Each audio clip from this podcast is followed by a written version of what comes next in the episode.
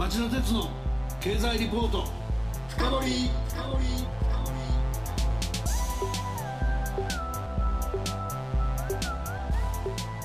皆さんこんばんは。番組アンカー経済ジャーナリストの町田鉄です。皆さんこんばんは。番組アシスタントの杉浦舞です。さて今夜の町田鉄の経済リポート深掘りは存続が危ぶまれる地域金融機関金融システム不安再燃のリスクもと題してお伝えします。ゲストはおなじみ日本経済研究センターの宮崎隆副主任研究員です。宮崎さんこんばんは。こんばんは、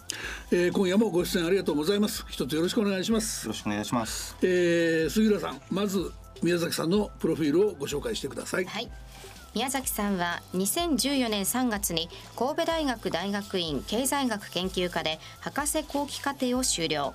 2015年5月日本経済研究センター研究本部に研究員として入社され2016年5月から現職を務めておられます。はい、えー、金融機関特に地方金融機関は日銀のマイナス金利政策人口減少そして金融のデジタル化という3つの大波の影響で急ピッチで収益力が弱体化する危機に青い一息の状態です。でその苦境は金融庁が、えー、2019年9月期決算から公表を義務付けた投資信託の解約損益を除くコア業務純益の状況を見れば、えー、浮き彫りになってきます。にもかかわらず解約益に依存して高めの配当を維持する無理が目立つ銀行もあり自己資本の状況に注意を払う必要も出てきました。今日は金融機関経営の分析も専門としているエコノミストの宮崎さんにそうした状況をじっくり伺うつもりです。それでは CM の後町田さんにじっくりインタビューしてもらいましょう。この番組はエネルギーを新しい時代へ。ジェラがお送りします。こんばんは。ミスタージェラです。金曜23時。皆さんいかがお過ごしですか？私ですか？私は今発電しています。海外の電気を。どういうことかって？実は私ジェラは火力発電によって日本の電気の約3分の1を作っている会社なんです。でもそれだけではないんです。アジアや中東北中米など世界中で発電事業を展開している会社でもあるんです。ここフィリピン・ルソン島はただいま22時。3つの発電所から国営フィリピン電力公社を通じて今まさにマニラ首都圏に電気を供給しているところです。おっともうこんな時間ですね。そろそろ次の国に行かないと。なんせ世界中が職場ですから。それでは皆さんまたお会いしましょう。エネルギーを新しい時代へジェラがお送りしました。町田鉄の経済リポート深掘り。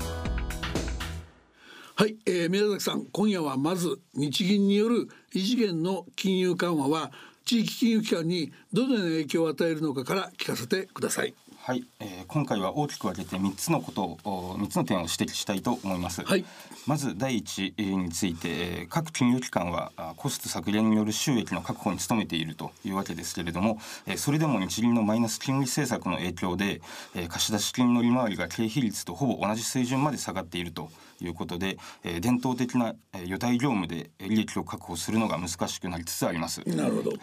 えー、第2点目ですけれども、えー、やはりマイナス金利政策の長期化の影響で、えー、ハイリスクを承知で、えー、外債や投資信託など、えー、リスク性有価証券の保有ウエイトを高めて、えー、収益の確保を目指すというリスクテイクの姿勢を強めているという点でございます。はい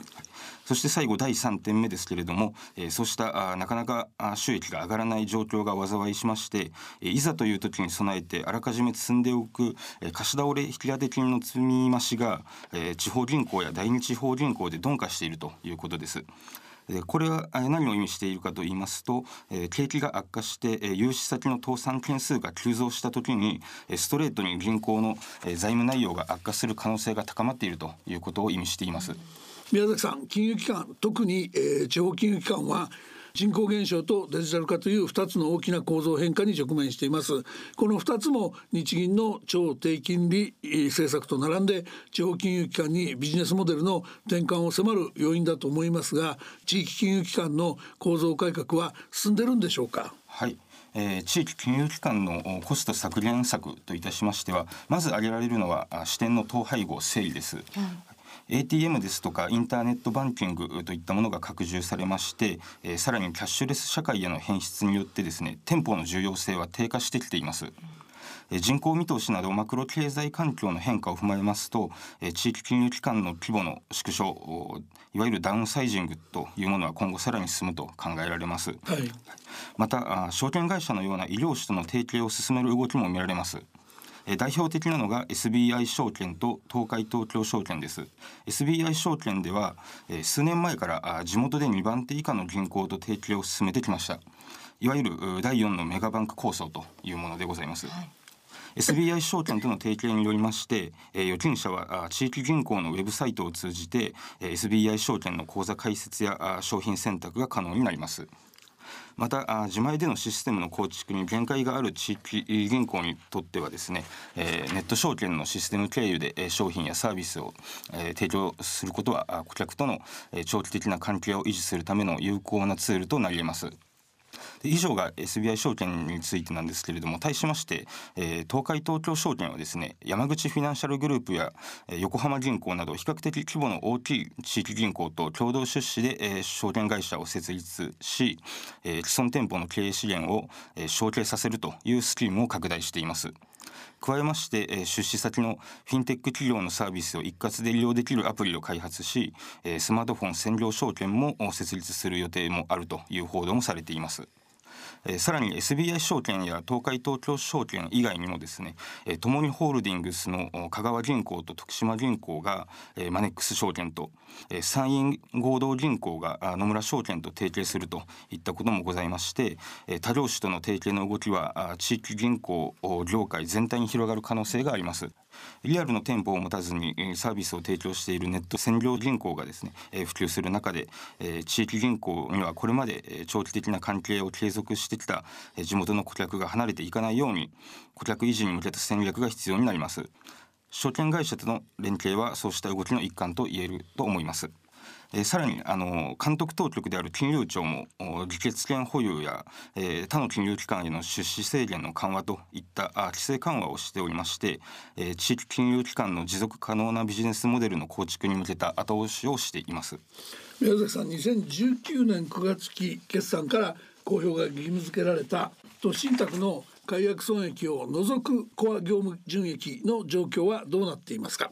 驚くべき特色がありますか？それはあるとしたらそれはどういう特色ですか？はい、えー、日本経済研究センター金融研究班では、えー、地方銀行62行と、えー、大日銀37行合わせたあ地域銀行、えー、99行を対象に、えー、まず2018年度のコア業務純益が大きかった順に5つのグループに分けまして、えー、投資信託解約益の依存度を調べました。その結果明らかになったのはコア業務純益が小さい銀行ほど投資信託解約益の依存度が高いという傾向があることでございます。ちなみに大半の銀行ではですねコア業務純益に占める投資信託の解約益の割合は1割程度となっております、え中には第三銀行や琉球銀行のように解約ゾーンを計上した地域銀行もありました。えところがあコア業務純益が最も低い、えー、第5グループ一番下位のグループの場合はですね見てみますと投資信託解約益の依存度が平均で3割を超えているという実態が浮き彫りになりました。依存度が50%に達しているという銀行も少なくないという状況です。はい、こうした銀行はコア業務純益の半分程度を投資の解約益でかさ上げしていたということになりまして、投資信託解約益で実態以上にコア業務純益をよく見せていたと言わざるを得ないかと思います。はいこれまでは投資信託の解約益の大小が分からなかったおかげであのいわゆるお化粧をしたような決算が可能だったわけですけれども、えー、今後、えー、ガラス張りになった以上そうしたお化粧は難しくなっていくと思います。目先の収益の体裁を整えるために都市信託の解約益で内部に蓄積されてた含み益を吐き出してるんだとすれば財務体質が急速に悪化して自己資本比率が低下しかねないですよね、はい、不況抵抗力が弱まり最終的には輸出先企業からの貸した資金の回収が少し滞っただけで地域金融機関が破綻するリスクまで想定する必要が出てくるかと思います、はい、こうした内部留保の外部流出のリスクを垣間見ず株主の反発を恐れて分不相応な配当政策を取っているようなところがないか気がかりですがありますかね？いやはいあのおっしゃる通りですね。あの確かにここ数年地域銀行では利益が減少している一方で、えー、安定配当の方針というのは続いております。なるほど。はい、今後さらなる収益環境の悪化ですとか競争環境の激化が予想されるといった中で、えー、投資に回すべき資金ですとか、えー、危機時に備えるための自己資本が適正な水準を維持できているかというのは、えー、注意して見ていく必要があると思います。はい、えー、実際あの昨年の10月に我々金融研究班が公表した2018年の銀行決算レポートではですね、はい、ここ数年、えー、海外に営業拠点を持たない銀行いわゆる国内基準行では、えー、徐々に自己資本比率が低下してきていることを指摘しています。はいあの町田さんが聞かないだろう質問をちょっとさせていただいてもよろしいですか？はい、はい、どうぞ。宮崎さん、ゆうちょ銀行はどうなんですか？のゆうちょ銀行の収益構造というのは、まあ、メガバンクよりも地方金融機関との共通点が多いって言いますよね。そうですね。はい。あのご指摘のようにあのゆうちょ銀行の収益構造がですね、あの地金融機関と似ているということはあるかもしれませんが、うん、まあ、あのゆうちょ銀行の場合は貸し出しをしていないということであの多少ビジネスモデルが違うということもあります。えー、今回のレポートではですねゆうちょ銀行は分析の対象としていないので申し訳ございませんがちょっとあのな何とも言えないところがあります。わ、かりました。すいません、えー、話を戻しますが宮崎さんの分析のように含み益を吐き出して収益のお化粧を繰り返している地方金融機関が多いとすれば金融システム全体の機能麻痺のリスクも視野に入れてモニターしていく必要がありますよね。はい、あおっしゃる通りだと思います。あの町田さんが今指摘されたようなあのリスクを見極めようと考えまして、はい、え日本経済研究センター金融研究班では昨年12月に公表したレポートで金融ストレス指数というものを構築しました。えこの指数は、え金融システム全体が機能不全に陥って、え実体経済にマイナスの影響が生じるいわゆるシステミックリスクの高まりを捉える指標となっております。えもっと噛み砕いて言いますとえー、90年代末の金融システム不安ですとか、えー、2007年から8年の世界金融危機の再来を検知するための指標ということになります。この指標は株価や債券の利回り為替レートといった広範囲な金融市場におけるリスクを合成して総合的に捉えています。日本ではこのようにマーケットのデータに基づいて指標を作成し定期的に公表しているといった研究機関とかはなくてですね他国と比べて開発が遅れています。金融ストレスの程度について定量的に把握するということは、えー、財政政策金融政策といったマクロ政策をですね運営する上でも重要な参考指標になると思います。いや個別の銀行一生懸命やってますから当然マクロでもそういう指標いりますよね。そうですねはい。あのマクロでもですねあの日銀による超低金利政策ですとかリスク性資産の買い入れというのはですね市場の機能ですとか価格形成に歪みをもたらしているということが指摘できますし、えー、金融機関のリスクテイクを増大させる方向に作用していると見られます。はい地域金融機関の経営体力がさらに低下すればあ90年代末に日本で発生した金融システム不安のようにシステミックリスクが顕現化するといった恐れも否定できないと考えられます。でこちらの金融ストレス指数なんですけれども、はい、えー、まあ、あの見てみますと、うん、えー、97年から98年の国内の金融システム不安、えー、01年の IT バブルの崩壊の時先ほど申し上げた07年から08年の世界金融危機、あと近いところでは2016年、え年初のですねマイナス金利政策が導入された時期ですとか、え同年秋のアメリカ大統領選えー、トランプ大統領が当選した時ですけれどもその時期にそれぞれ、えー、ストレス指数が高まっておりまして過去のイベントをうまく捉えるということに成功しております。なるほどねあの今この瞬間ですけどその日経センターの金融ストレス指数は金融危機の再来を予見してるんですか？はい、えー、足元見てみますと、えー、アメリカの金融政策をめぐって不確実性が高まったあ時ですね、えー、と18年末以降は、えー、個別の市場を積み上げた市場全体のストレスは相応に高くなっているということになっています。はい、ただあの株式市場と債券市場ですとか市場間の相関のが高まっていないということでストレス指数は相関が高まっていないことが押し下げる方向に寄与しております。まあ、逃げられるってことですね。そうですね。はい、おっしゃる通りですね。で、足元ではあまあまあ平時並みの水準かなというところで推移しております。なるほど。はい。トリプル安といった言葉で表されるようにあのシステミックリスクが発現した時には複数の市場で資産価格が下落するといったようなまあ、もう総崩れのような状況になると思うんですけれども、えー、市場間の相関というのは何らかのこうネガティブなニュースですとかイベントをきっかけと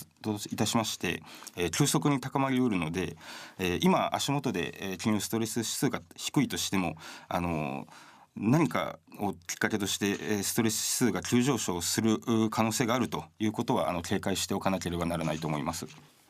加えまして今回のレポートの分析では日本の金融市場で発生したストレスというのはあの米国ですとかヨーロッパの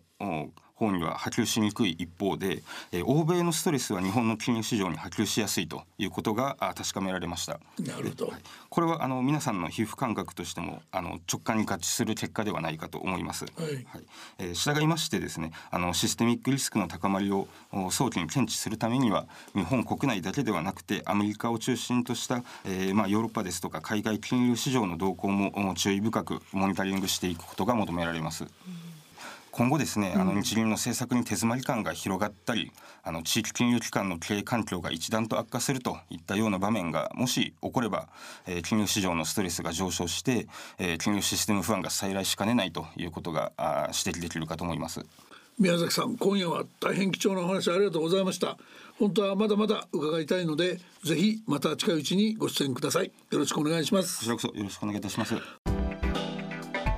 町田鉄の経済リポート深掘り。